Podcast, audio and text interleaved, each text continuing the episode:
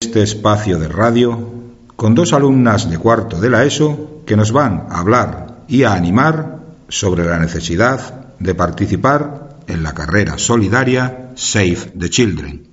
Cada año se celebra en nuestro pueblo una carrera que tiene como finalidad recaudar fondos para la asociación humanitaria sin ánimo de lucro, denominada Save the Children. Se trata de una ONG que lucha para que los niños tengan la oportunidad de ser quienes quieran ser hoy y soñar con lo que quieran ser mañana.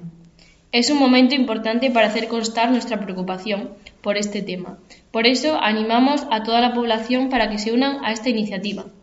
La carrera se desarrollará por las calles de nuestra población el día 20 de noviembre. Y con esto concluimos, animando a arrimar el hombro y a contribuir a esta causa tan benéfica.